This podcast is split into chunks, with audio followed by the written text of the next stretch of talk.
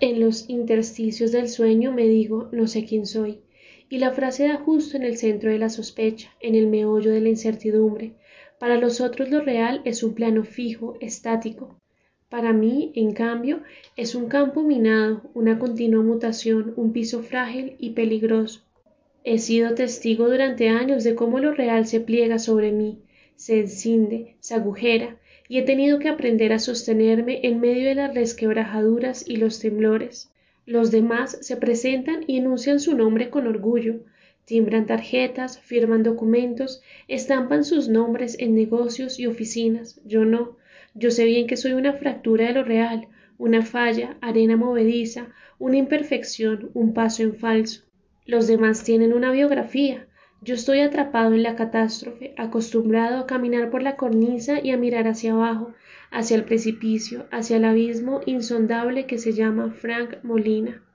Me digo, no sé quién soy, y la frase apunta no a una queja, sino a un dolor, a una punzada cruel, a una herida que he tenido que cargar en silencio.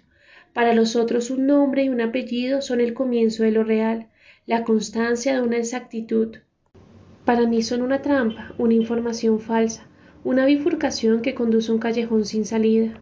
Yo sé bien que la identidad es un cortocircuito, una suspensión de energía, una interrupción en la batería que alimenta el mecanismo, una parálisis en la que todas las operaciones se suspenden hasta nuevo orden.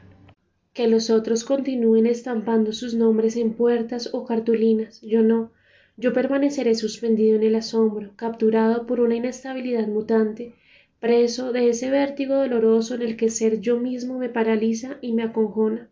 Me digo, no sé quién soy, y la máquina mutante que dice yo no se refiere a ningún sujeto, es una formalidad del lenguaje, nada más.